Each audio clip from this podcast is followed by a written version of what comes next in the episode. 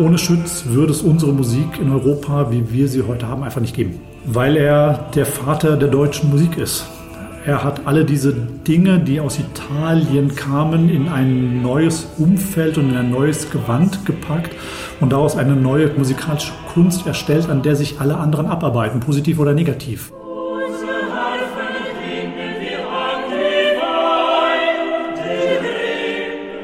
Schütz ist ein großartiger Musiker, ein, ein ganz herausragender Komponist und ein Mensch mit einem Kompass, der sein ganzes Leben lang eine bestimmte Linie verfolgt hat, die ihm wichtig war.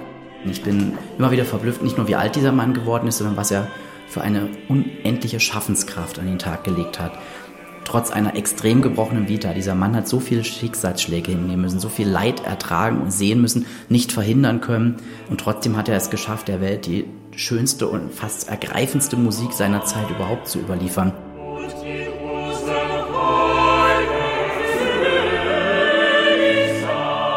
Also mich berührt er mit einer unglaublichen Begeisterung und Klangfülle und Pracht und es geht so richtig los.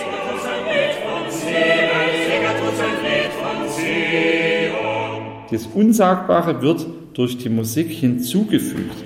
Und das, das fasziniert mich sehr. Das ist jedenfalls ein großes und aufregendes Geheimnis dahinter, hinter der ganzen Sache. Ich finde es sehr faszinierend, eine Persönlichkeit kennenzulernen, die so unerschütterlich geglaubt hat wie Schütz. Sein Glaube war ihm etwas ganz Wichtiges, das spürt man überall, das hört man in seiner Musik und das war für ihn etwas, das ihn durch seine Zeit getragen hat. Weil ich lebe. Porträt des Komponisten Heinrich Schütz. Ein Feature von Susanne Pütz.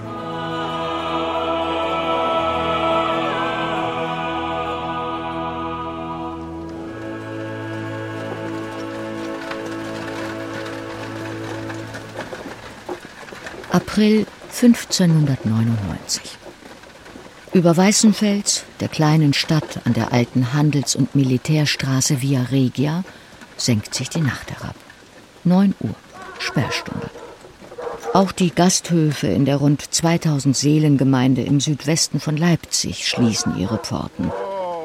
Doch im Goldenen Ring, unweit vom Marktplatz, ist noch Licht. Dort speisen der Landgraf Moritz von Hessen-Kassel und sein Gefolge. Prominente Gäste, weit gereist. Wein und Bier fließen reichlich im Gasthaus von Christoph Schütz. Die Fremden sollen sich gut unterhalten. Nur Musik fehlt. Doch Herbergsvater Schütz hat ja seinen Sohn Heinrich, der wie kein anderer singen kann. Die glockenklare Stimme des 13-jährigen Heinrich Schütz erstaunt Landgraf Moritz. Zur puren Unterhaltung von vorbeireisenden Gästen, dafür ist dieses Talent verschwendet. Ist er sich sicher?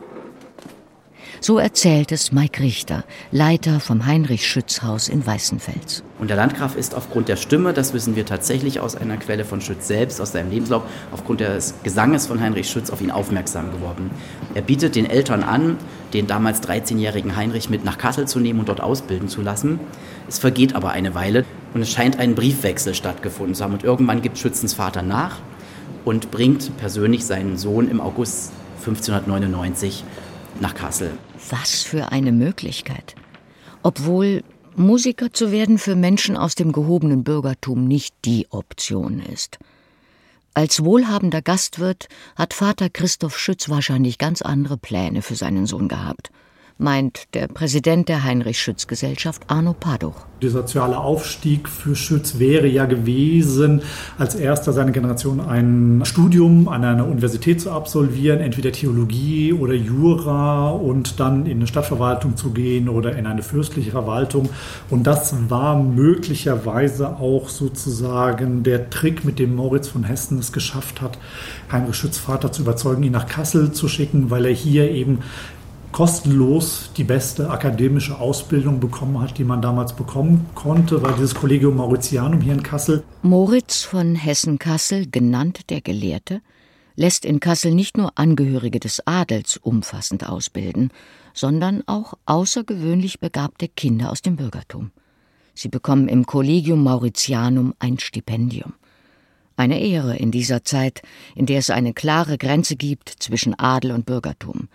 Musik als Sprungbrett. Während heutzutage klassische Musiker zumeist aus der Schicht des Bildungsbürgertums stammten, äh, stammte früher die größte Zahl der Musiker eher aus ärmeren Schichten, weil die Musik nämlich die Möglichkeit geboten hat, einen sozialen Aufstieg vorzunehmen. Eine Schulausbildung war teuer, konnte sich kaum jemand leisten, aber wenn man gut singen konnte und man brauchte in jeder Kirche Knaben, die gut singen konnten, dann hatte man eventuell die Möglichkeit, auch an einer guten Lateinstelle eine Freistelle zu bekommen, sodass man eine Schulausbildung bekam und dafür dann aber am Sonntag im Gottesdienst singen musste und mit seinem Gesang dann wiederum Geld verdienen konnte.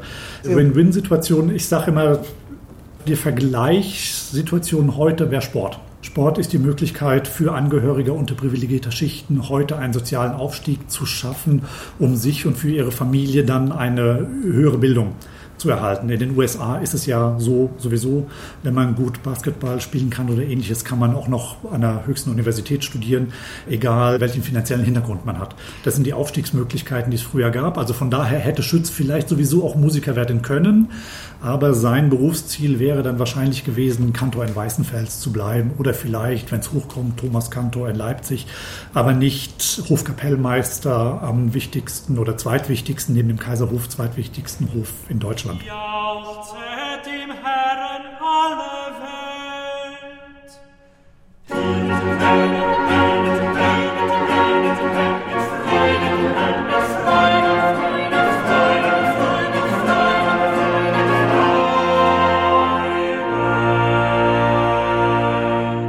Hof des Kurfürsten von Sachsen in Dresden wird Schütz über 40 Jahre die Hofkapelle leiten und ist damit einer der angesehensten Musiker der Zeit. Kein Wunder, denn er lernt zuvor in Italien die damals angesagte Kunst der venezianischen Mehrchörigkeit, bei der bis zu 16 verschiedene Stimmen und Instrumente gleichzeitig erklingen. Und das aus bis zu vier verschiedenen Richtungen. Schütz kreiert daraus seinen eigenen Stil. Vor allem aber komponiert er seine Musik mit Texten auf Deutsch. Ein Novum.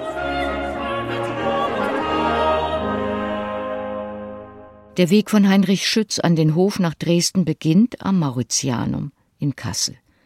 An der Eliteschule lernt Schütz Latein, Griechisch und Französisch.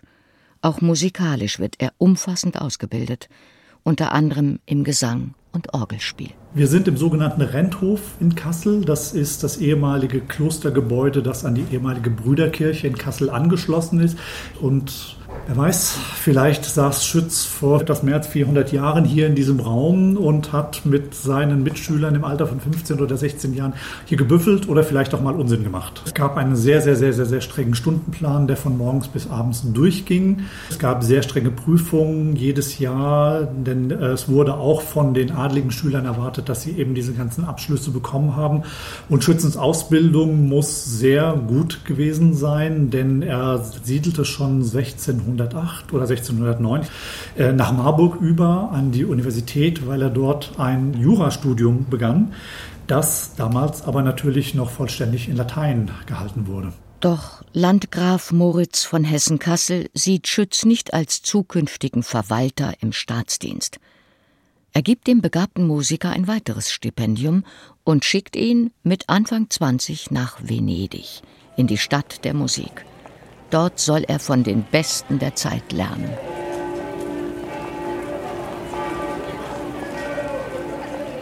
Venedig im Frühjahr 1609.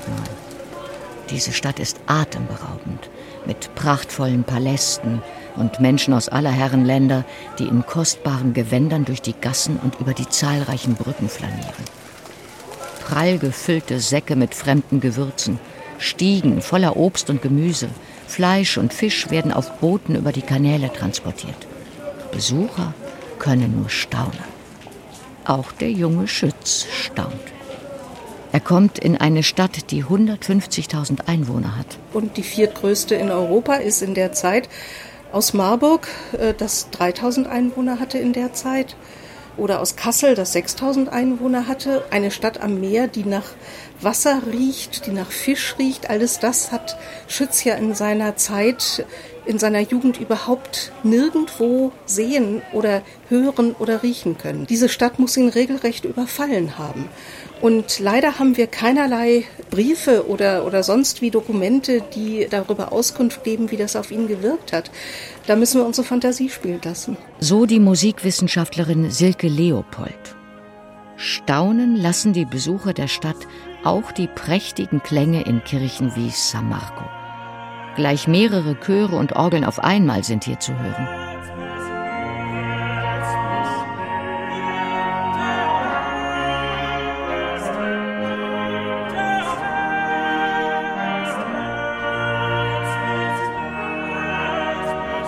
In Venedig gab es die entsprechenden Kirchenräume, in denen man Mehrchörigkeit sehr gut inszenieren konnte. San Marco ist ja ein quadratischer Plan, wenn man so will, und da konnte man die Chöre so an den vier Pfeilern postieren, so dass die sich gegenseitig zusingen konnten. Das war akustisch ganz, ganz toll. Und vor allen Dingen Mehrchörigkeit heißt mindestens 16 Musiker und die muss man bezahlen. Das heißt, Mehrchörigkeit war auch immer ein äh, musikalisches Symbol für Reichtum.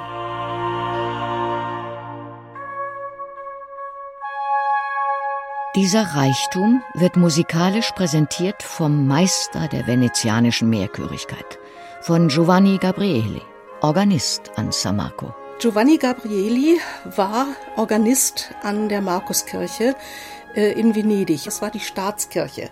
Das war die Kirche der Dogen. Da wurden also die ausländischen Gesandten hingeführt und die Dogen haben da ihre prächtigen Staatsgottesdienste gefeiert.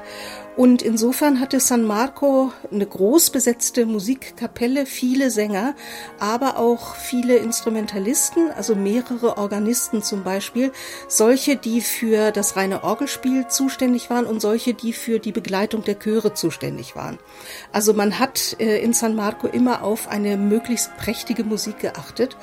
Und Gabrieli ist gar nicht mal Kapellmeister oder Konzertmeister äh, gewesen, er war für die Orgel zuständig. Da allerdings hat er äh, Großes geleistet, nicht nur in San Marco, sondern auch an anderen Orten der Stadt, wo er dann immerhin verpflichtet wurde, zum Beispiel zu den großen Patronatsfesten in den, in den Bruderschaften, in den Scuole. Äh, da hat er dann teilweise ähm, also Konzerte veranstaltet, wo sieben Orgeln nebeneinander stand. Eine hat er gespielt und die anderen wurden von anderen Organisten gespielt. Also da ging es wirklich auch um Klangpracht. Möglich wird diese Pracht durch portable, kompakte Orgeln mit wenigen Registern, sogenannte Truhenorgeln mit Pfeifen aus Holz. Wie große Holzkästen sehen sie aus, die Instrumente, die im Raum von A nach B bewegt werden können. Verteilt im Raum erzeugen sie eine Klangwelle, die alles umhüllt.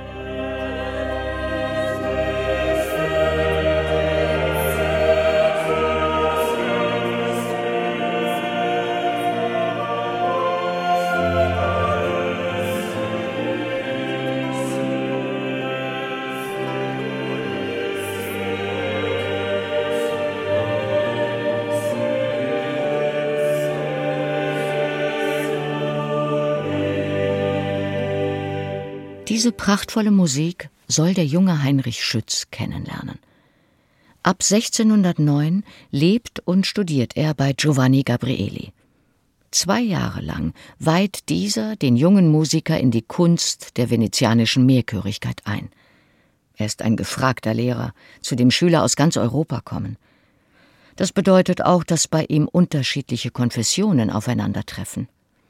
Gabrieli wählt einen besonderen Weg, damit umzugehen. Er hat ihnen dann auch keine liturgischen katholischen Texte zum Vertonen gegeben, um sie einfach konfessionell sozusagen sie selbst bleiben zu lassen, sondern er hat ihnen dann weltliche Texte, Madrigaltexte zu vertonen gegeben, damit sie nicht in irgendeinen konfessionellen Konflikt gerieten. Weltliche Madrigale stehen somit am Ende der Ausbildung von Heinrich Schütz in Italien. In seinen italienischen Madrigalen, einer Sammlung von 19 Werken, steckt alles, was Schütz in den zwei Jahren in Venedig gelernt hat. Schwermütig schöne Musik, Kunstvoll verzahnen sich dabei die einzelnen Stimmen. Unabdingbar ist jede Note mit dem italienischen Text verbunden. Wie Heinrich Schütz nach seiner Zeit in Venedig Text und Musik miteinander verbindet, das ist ein Novum, mit dem er die Musikwelt verändert.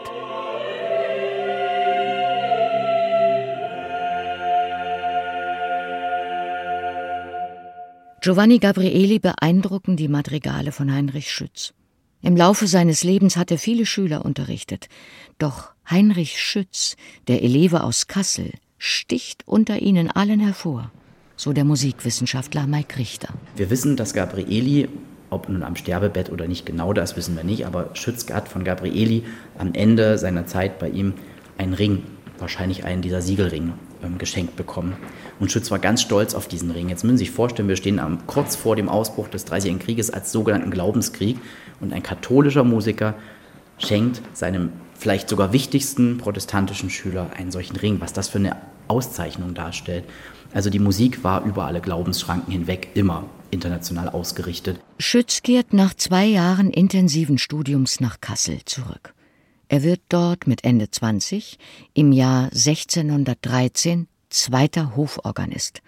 Vor allem die Gottesdienste begleitet er musikalisch, so Arno Paduch, Präsident der Heinrich Schütz Gesellschaft. Wir sind hier in der Brüderkirche in Kassel, der wahrscheinlich einzige Ort in Kassel, der noch weitgehend so erhalten ist, wie Heinrich Schütz ihn erlebt hat. Und an der Südwand hier, wo jetzt ein Fenster zugemauert ist, da befand sich eine große Orgel, an der Schütz gespielt hat. Und von der Orgel gab es eben einen Durchbruch direkt in sein Zimmer. Da hat er dann seinen Aufenthaltsraum gehabt und wenn so eine Predigt zwei Stunden dauerte, war er vielleicht auch mal nicht immer ein aufmerksamer Zuhörer. Vielleicht war es auch sehr kalt, ja. Aber das waren die gewohnt, deshalb hatten die immer so dicke Hofkleidung. Doch Schütz sitzt nicht nur auf der Orgelbank. Er begleitet den Landgrafen Moritz von Hessen-Kassel auch quer durch die Lande, lernt Städte wie Halle, Leipzig, Berlin und Dresden kennen. Am Hof in Dresden wird man auf ihn aufmerksam. Begabte Hofmusiker sind gefragt. Doch der Landgraf will den einstigen Zögling nicht so einfach gehen lassen und leiht ihn vorerst nur für zwei Jahre an den Dresdner Hof aus. Erst 1617, ein Jahr bevor der Dreißigjährige Krieg ausbricht, wechselt Schütz endgültig an den Dresdner Hof nach Sachsen. Dort ist er gleich mit seinem ganzen Können gefordert, sagt Barbara Wiermann, Leiterin der Abteilung Musik und Medien der Sächsischen Landesbibliothek. Also im Sommer 1617 kam Kaiser Matthias nach Dresden und das ist natürlich ein großes Ereignis, wenn der Kaiser kam und der Kaiser wurde auf der Elbe empfangen, prächtig wie immer. Hier in Dresden, man liebte es, die Elbe zu nutzen, äh, um zu zeigen, was es für eine Stadt ist. Und Schütz hatte damals eben den Auftrag, ein musikalisches Spiel zu komponieren. Diese Art von Musik haben wir von Schütz ja leider nicht überliefert. Das ist ja alles verloren gegangen. Aber was wir dafür immer noch haben, sind die Libretti. Und das sehen Sie hier eben gedruckt 1617 anlässlich des Besuchs. Und es heißt eben die wunderliche Translokation. Schütz hat das Libretto selbst geschrieben. Es ist sein eigener Text. Natürlich, es ist eine Huldigung für den Kaiser. Also die Götter äh, versprechen kundzutun, dass der Kaiser kommt. Die Musen loben den Kaiser. Also es wird alles aufgefahren, um dem Kaiser zu huldigen. Sie, sie,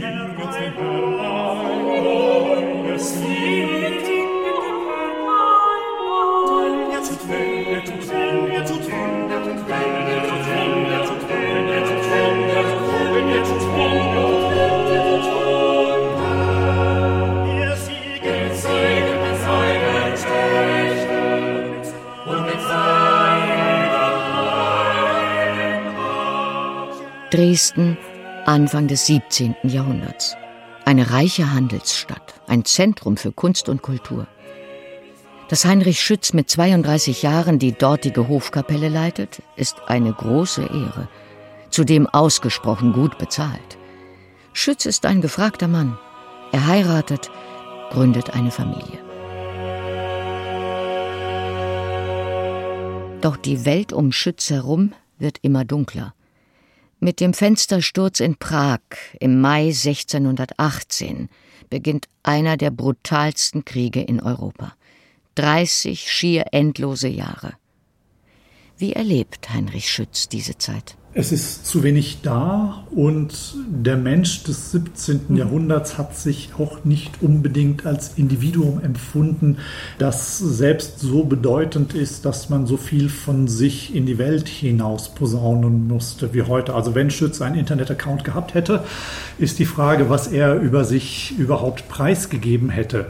Man weiß allerdings auch, dass es keine bösen Worte über ihn gibt. Man weiß auch, dass seine Schüler, insofern sie sich über ihn äußern, eigentlich nur in höchsten Tönen von ihm reden. Meint Arno Paduch, Präsident der Internationalen Heinrich-Schütz-Gesellschaft. Spurensuche jenseits von Briefen oder Festschriften. Friederike Böcher leitet im Geburtsort von Schütz in Bad Köstritz das Heinrich-Schütz-Haus. Schon viele Male hat die Musikwissenschaftlerin das bekannteste Porträt des Musikers betrachtet, das in ihrem Museum als Reproduktion hängt. Es zeigt uns einen schon sehr betagten Herrn. Das ist für die Zeit alleine schon besonders. Wenn man sich vorstellt, dass die Generationen so 30, 35 Jahre währten und Schütz ist immerhin 87 geworden, das war schon ein stattliches Alter, ja, um nicht zu sagen ein biblisches Alter. Wir erkennen einen Komponisten, weil er eine Notenrolle in der Hand hält. Und wir sehen um seinen Hals ein Medaillon mit einer Abbildung von Kurfürst Johann Georg II., also seinem Dienstherren, seinem zweiten Dienstherren in Dresden. Wir sehen einen Menschen, der viel erlebt hat in seinem Leben. Also er hat viele kommen sehen aus seiner Familie, aus seiner Verwandtschaft, aus seiner Freundschaft, aber er hat sie auch gehen sehen. Also ähm, er hat geheiratet am 1. Juni 1619, Magdalena Wildeck, und sie ist nach sechs Jahren Ehe verstorben, nachdem sie zwei Kinder geboren hat. Und ich finde, auch solches Leid und Gram kann man also auch in dem Gesicht sehen. Aber das Bild muss man im Original sehen. Das Bild strahlt. Das hat eine, eine Leuchtkraft. Und da hat man wirklich das Gefühl, diese Leuchtkraft kommt von innen raus. Ich stehe da jedes Mal fassungslos vor diesem Bild. Das hängt in Leipzig im Musikinstrumentmuseum. Ich stehe da jedes Mal fassungslos davor, ob dieses Strahlens. Ja, ich kann das auch nicht beschreiben, das ist einfach so. Der strahlt einen an aus diesem Bild.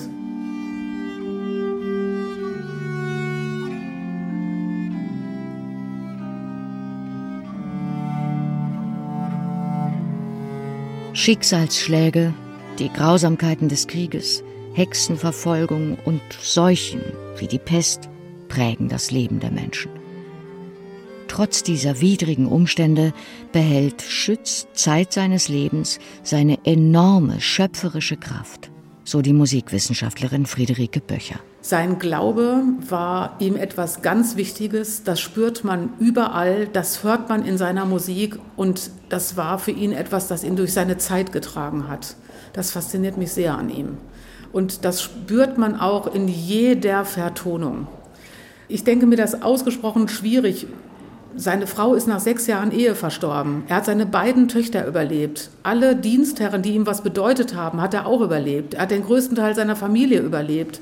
Und ähm, der Glaube war etwas, an dem man sich festhalten konnte. Selbst in einer Zeit, als man wusste, dass Glauben und Wissen auseinanderfielen.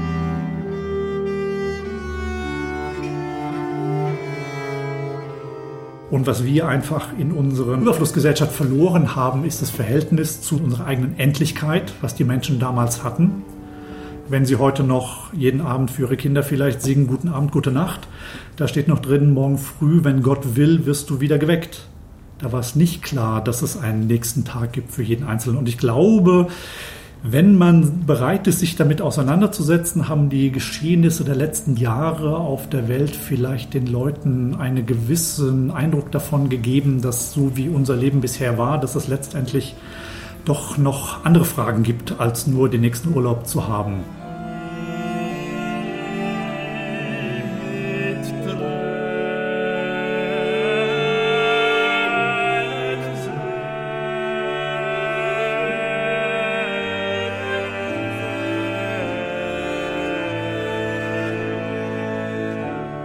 Unermüdlich komponiert Heinrich Schütz. Über tausend Werke soll er geschrieben haben, von denen heute noch rund 500 existieren. Heinrich Schütz erreicht die Menschen mit seiner Musik, denn er vertont nicht nur lateinische Texte, sondern vor allem deutsche, die jedermann verstehen kann. Wichtig für ihn war nicht das, das einfach zu imitieren, denn wichtig war für Schütz aus diesen Anregungen, die er aus Italien mitgebracht hat, diese Anregung für seine eigene Kunst zu adaptieren und in seine eigene künstlerische, religiöse und musikalische Vorstellung zu integrieren. Vor allem auf Deutsch, denn hier kommt wieder das zusammen, dass Musiker eben auch immer Theologen waren und die Musik meistens im Dienst der Kirche stand. Die Predigtsprache ist Deutsch, das Volk soll verstehen können, was da gesprochen wird.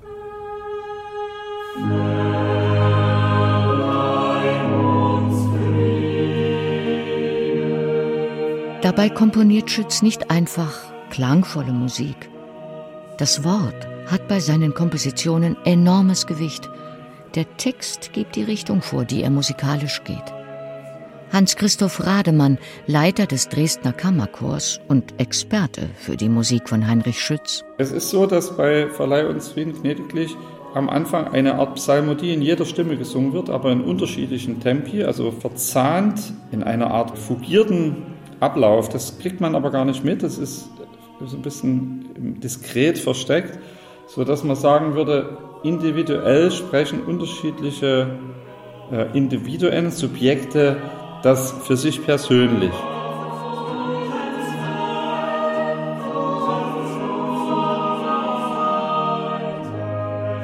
Und dann wird der Text ja mehrfach, äh, Herr Gott, zu unseren Zeiten gesagt. Und da ist schon das erste sehr was sehr Interessantes, nämlich es geht von unten nach oben, eine punktierte Melodie, Herr Gott zu unseren Zeiten, steigt aus der Tiefe nach oben. Das heißt, der Mensch nimmt Bezug zum Höchsten, zum Schöpfer, der über ihm ist. Und eine Melodie von oben neigt sich nach unten. Das ist dialektisch. Der Gott neigt sich gleichzeitig nach unten.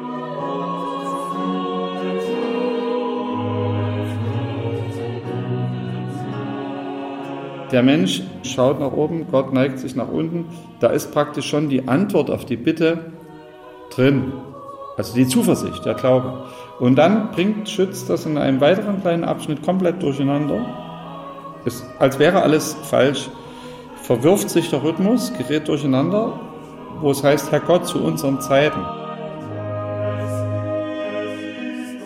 Daraus soll der Hörer schlussfolgern, hier stimmt was nicht. Das sind sehr schlimme Zeiten. Hier stimmt ja noch nicht mal das Tempo. Also der Rhythmus, die Strukturen fallen quasi in sich auseinander äh, und die Klärung wird dann eigentlich zart eingeführt, aber geht dann an einem, in einer Art Battaglia, das ist so eine kriegerische Geste, kriegerische Musik auf.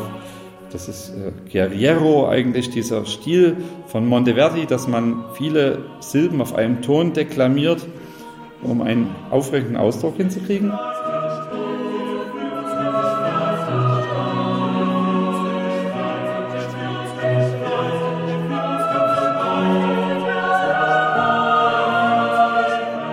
Da macht Schütz dann, es gibt nur einen, der das klären kann, Gott allein kann das klären. Und da äh, lässt er das repetieren in vier Akkorden, die gleichzeitig auch, die sind simpel, aber eben glasklar. Und das könnte, die vier könnte für die Welt stehen, also für die vier Himmelsrichtungen oder für das Irdische, dass der Gott auf der Welt die Ordnung wiederherstellt. Und dann ist das Stück vorbei. Und damit ist ja eine, eine Riesenansprache gehalten über das, was Frieden bedeutet, was kein Frieden bedeutet, dass man auch eine Instanz braucht, die den Frieden wieder schaffen kann. Das ist sagenhaft und ich finde, das ist das, was mich halt so immer wieder total mitnimmt bei Heinrich Schütz.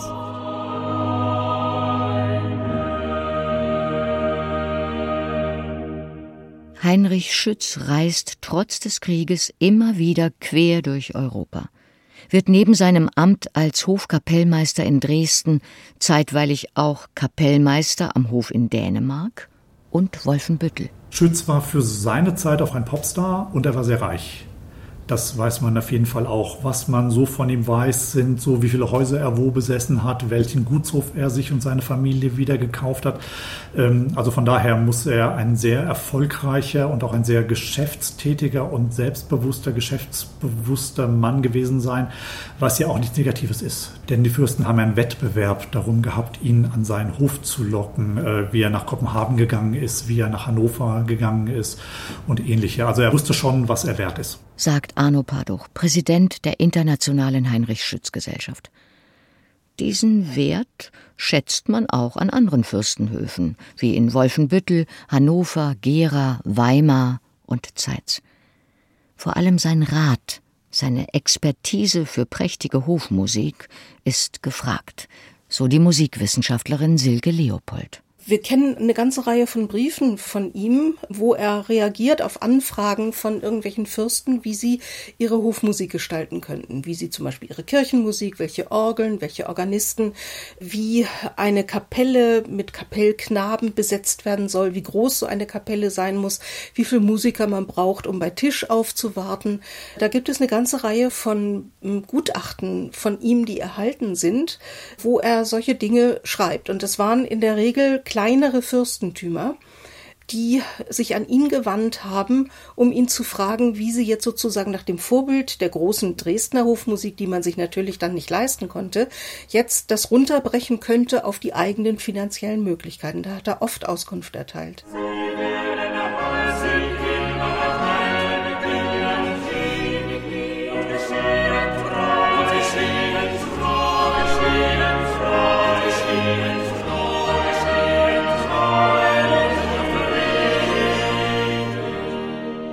Es gibt viele Kirchenmusikwerke von Heinrich Schütz.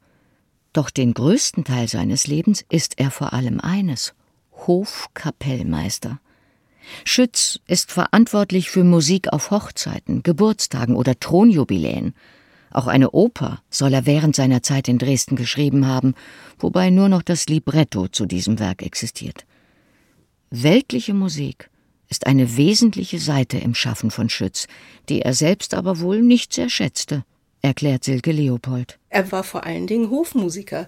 Das ist das, was seine Aufgaben äh, in Dresden eigentlich waren. Natürlich die Hofkapelle mit geistlicher Musik für die Gottesdienste zu versorgen, aber auf der anderen Seite musste er genauso viel Tanzmusik und Tafelmusik schreiben und aufführen und organisieren. Da gibt es eine ganze Reihe von Berichten, wenn zum Beispiel der Kaiser nach Dresden kommt, äh, was er da alles tun muss, woran er alles denken muss. Das hat mit seiner Kirchenmusik überhaupt nichts zu tun, sondern wahrscheinlich hat er die meiste Zeit mit Organisationen, mit Komponieren von Instrumentalmusik äh, zugebracht und Aufführen von Instrumentalmusik. Das kennen wir alles nicht. Das hat er selber nicht für die Nachwelt aufbewahren wollen und das ist einfach verschwunden. Was wir kennen, ist die Kirchenmusik, weil er sie selber gedruckt hat, weil er sie selber der Nachwelt erhalten wollte. An der Universitätsbibliothek Kassel sowie der Sächsischen Landesbibliothek Staats- und Universitätsbibliothek lagern die heute erhaltenen Werke, sowohl im Original als auch im Druck. Dazu Briefe, Dankesschreiben oder Textbücher. Kostbare Dokumente für Musikwissenschaftlerinnen wie Barbara Wiermann von der Sächsischen Landesbibliothek. Also was wir jetzt sehen, sind die Psalmen Davids in einem Druck von 1619. Und das sind eben, er sagt selbst, etliche Motetten und Konzerten mit acht und mehr Stimmen, nebst anderen zweien Kapellen. Also da hört man schon acht und mehr Stimmen, nebst zwei Kapellen. Also es werden viele musikalische Kräfte aufgefahren. Und die können auf drei und vier Chören nach Beliebung gebraucht werden. Dieses nach Beliebung ist schon ganz interessant, weil diese Stimmen sind nicht alle verpflichtend. Ja, mhm. weil Schütz wusste natürlich genau, nicht jeder hat die musikalischen Möglichkeiten, wie sie hier am Hofe waren, äh, so dass es eben die sogenannten Kapellstimmen gibt oder die Kapellchöre gibt. Die kann man einsetzen. Das Werk funktioniert aber auch, wenn man sie nicht einsetzt.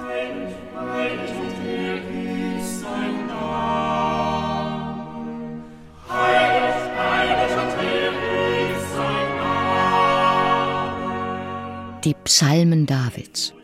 Ein wichtiges Werk für Heinrich Schütz, was auch am besonders verzierten Druck sichtbar wird. Wir haben hier bei diesem Titelblatt haben wir wieder einen Zweifarbdruck mit Rot und Schwarz und wir haben wieder die Initialien von Psalm und David, also P und D, haben wir wieder mit besonderer Verzierung ausgestaltet. Wir haben außerdem ein besonders detailliert gestaltetes Wappen vom Kursächsischen Hof.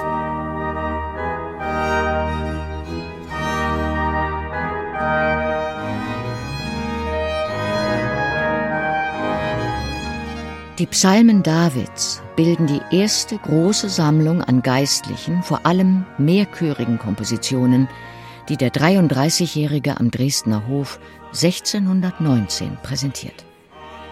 Hier kann er als neuer Hofkapellmeister zeigen, was er in Venedig in puncto Mehrchörigkeit gelernt hat.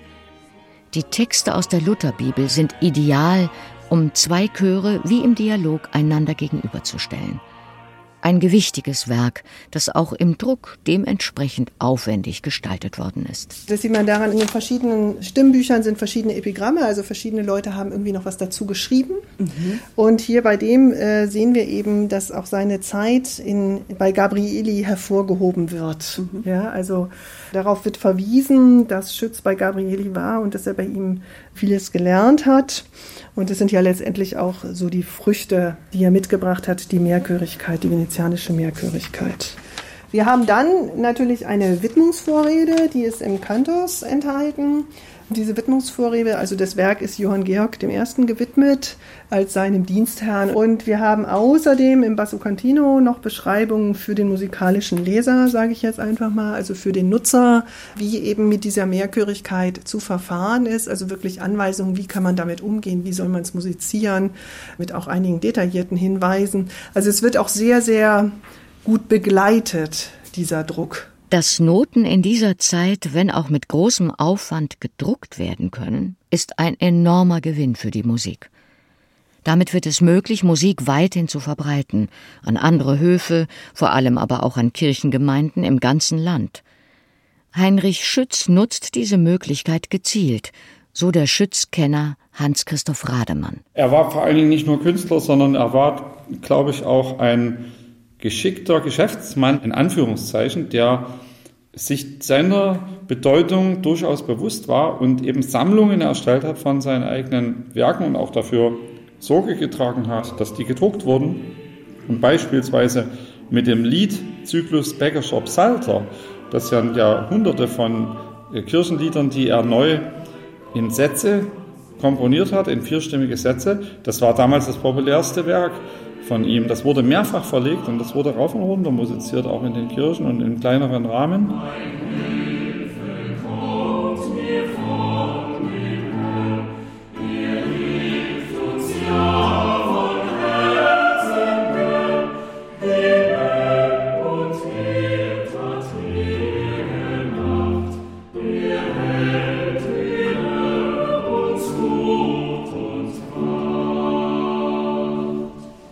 Kunstvolle Musik mit mehreren Stimmen, die gleichberechtigt nebeneinander stehen.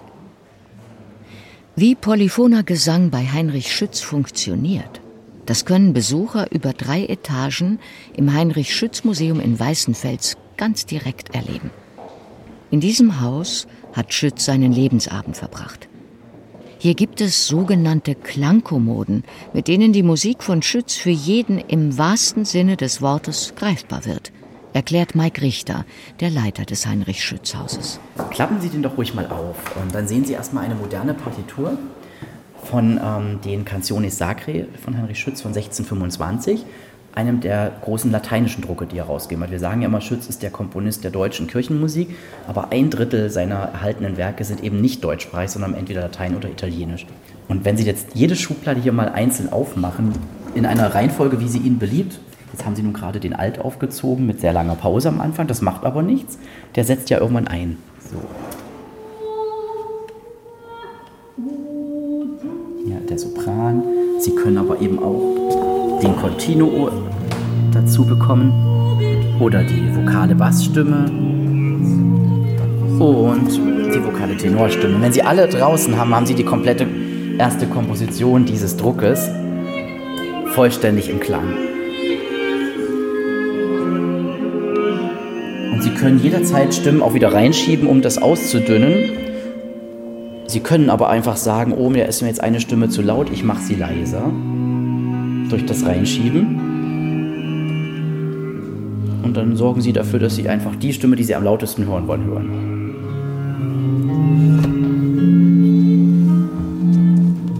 Gleich nebenan geht es mit dem Ausprobieren noch weiter. Mitten im Raum steht ein vierseitiges Notenpult. Das ist ein besonderes Pult, was hier im Raum steht. Das Vorbild ist ein Singepult, das Sie hier auch sehen, aus einem Ausschnitt. Das ist nämlich der Kupferstich von David Konrad, der Heinrich Schütz im Kreise der Hofkapelle in der Dresdner Schlosskirche. Das ist aus den ähm, 1670er Jahren, da war Schütz schon nicht mehr am Leben, aber es ist eine Art äh, Memoria an Heinrich Schütz. Und dieses Vier-Seiten-Pult ist im Prinzip Vorbild für unser heutiges modernes Singepult geworden. Wenn Sie jetzt hier mal drumherum gehen, sehen Sie einzelne Stimmen.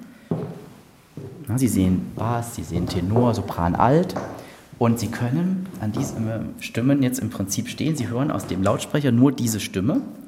Sie suchen sich jetzt ein Stück aus. Ich empfehle Ihnen das kürzere letzte Stück so kurz und bündig und dann hören Sie und Sie können mitsingen. Sie werden jetzt dazu animiert mitzusingen. Wir sind das einzige Museum, das das macht in Deutschland.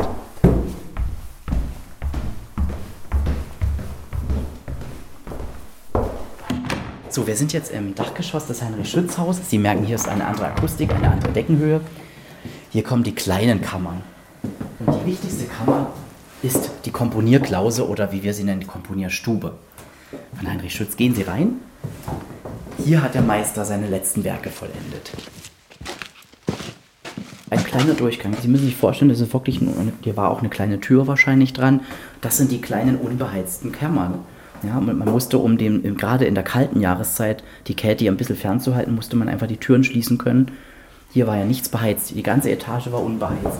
Hier waren Lagerräume gewesen. Übrigens, äh, dieses Haus ist so hoch mit dem Satteldach, dass man fast vier Etagen Lagerräume hatte. Eins, zwei, drei, theoretisch auch hier oben vier. Zu Schützenzeiten war hier Lebensmittellager, was man unter anderem haben konnte oder was man sonst eben lagern musste zur damaligen Zeit. Hier war die Komponierstube in dem kleinen Türchen und dem Schreibpult. Schütz hat vermutlich, das wissen wir nicht 100 Prozent, nicht am Klavichord komponiert oder an einem anderen Instrument, sondern vermutlich wirklich auswendig und nur mit dem Kopf. Zu seiner Zeit war es nicht üblich, von der Taste auf die Vokalstimme zu denken. Zu Bachs Zeiten ändert sich das.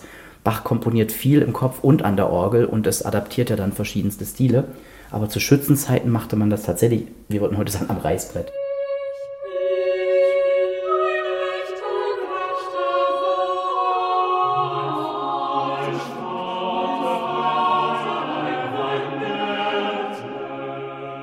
(1635) Schütz ist auf dem Höhepunkt seiner Karriere, schreibt er eine Trauermusik, die zu den eindrucksvollsten Werken des 17. Jahrhunderts zählt. Die musikalischen Exequien.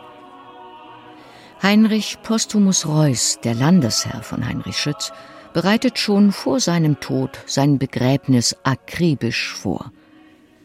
Nach dessen Tod entsteht diese Musik, die auch für die Musikwissenschaftlerin Friederike Böcher ein wesentliches Werk des großen Komponisten ist. Das ist der Mittelteil der Exequien. Herr, wenn ich nur dich habe, so frage ich nicht nach Himmel und Erde. Es ist für mich so das Glaubensbekenntnis zweier Herren. Postumus Reuß hat Texte ausgewählt, die auf seinem Sarkophag stehen sollten. Also Heinrich Postumus Reuß war der Landesherr, residierte in Gera auf Schloss Osterstein. Und nach seinem Tode gab die Witwe diese Texte, Heinrich Schütz, der hat sie vertont und das wurden die musikalischen Exequien. Man könnte das übersetzen mit Musik zum Hinausgeleiten, weil Postumus Reuß aus dem Leben in ein Leben nach dem Tode hinausgeleitet wurde. Also für mich ist das die Quintessenz seines Komponierens. Ich glaube, er ist in keinem Stück so dicht wie in diesem. Das sehen andere mit Sicherheit ganz anders, ja. Aber einen selbst muss das Stück ja packen, ja. Und das Stück, das packt mich jedes Mal auch wie das so ineinander verzahnt ist und ineinander gedacht ist und wie der eine auf den anderen reagiert. Die eine Stimme auf die andere Stimme, der eine Chor auf den anderen Chor, denn es ist immerhin achtstimmig.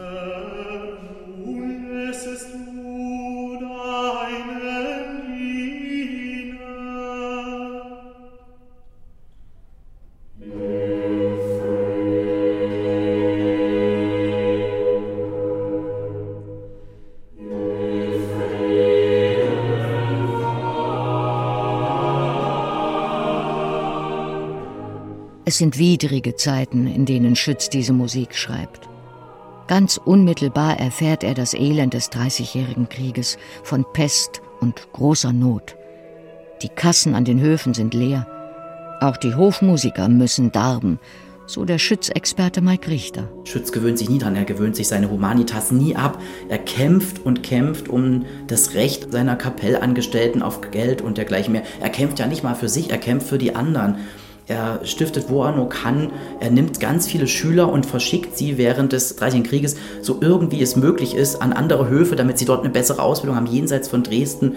Er kümmert sich wie ein Besessener, vielleicht auch zur Kompensation des Verlustes von äh, der Ehefrau und auch der ersten Tochter das ist ganz klar. Also Schütz ist jemand, der sofort anfängt zu agieren und der sagt, ich werde nicht in dieser Lethargie verbleiben. Ich komme aus mir raus, ich mache das Beste aus dieser elendigen Situation. Anders kann man es gar nicht sein. Und das finde ich so faszinierend, weil das ist Schützens Botschaft an uns heute. Egal wie draußen die Welt aussieht, wir machen weiter. Und wenn wir dann noch Schützens Musik dazu hören, dann sind wir doch unglaublich getröstet.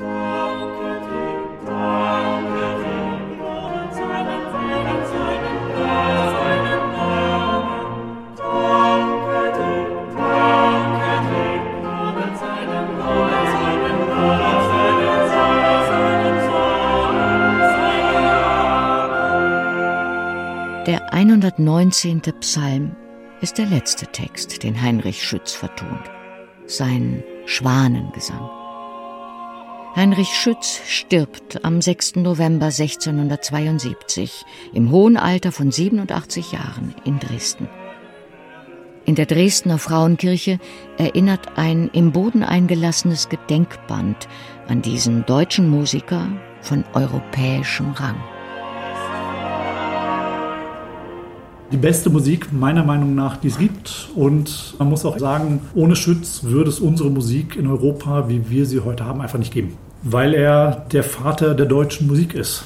Er hat alle diese Dinge, die aus Italien kamen, in ein neues Umfeld und in ein neues Gewand gepackt und daraus eine neue musikalische Kunst erstellt, an der sich alle anderen abarbeiten, positiv oder negativ. Seine Schüler äh, haben ihn natürlich verehrt und haben das Ganze weiterentwickelt. Aber auch wenn man dann sagt, die Musik um 1700 ändert sich grundlegend, wenn also sozusagen eine neue Komponistengeneration, Bach, Händel, Telemann und so weiter kommen.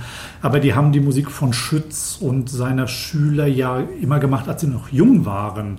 Und selbst die Musik von Telemann, Händel bezieht sich indirekt auf die Musik von Schütz, weil sie etwas Neues schaffen wollten.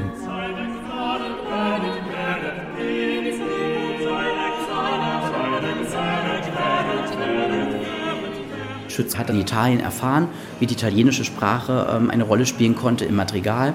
Und er hat dann später in Deutschland das Ganze adaptiert. Und kann ich das Deutsche überhaupt sanglicher machen? Damals galt Deutsch nicht unbedingt als die musikalischste Sprache. Schütz ist einer derjenigen, der es geschafft hat, seine Muttersprache zu musikalisieren.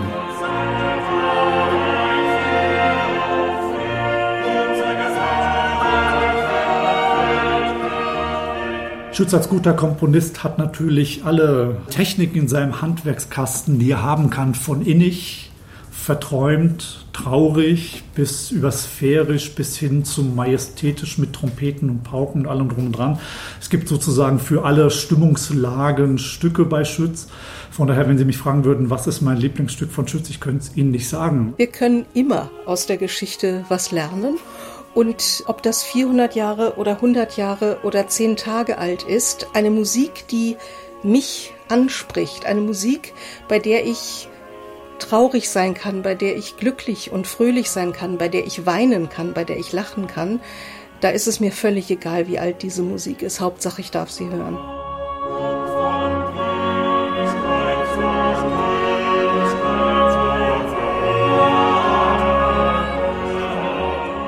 Sie hörten Weil ich lebe, Porträt des Komponisten Heinrich Schütz. Ein Feature von Susanne Pütz. Sprecherin Birgitta Asseuer, Ton und Technik Melanie Inden, Regie Marlene Breuer, Redaktion Dorothee Meyer-Karweg.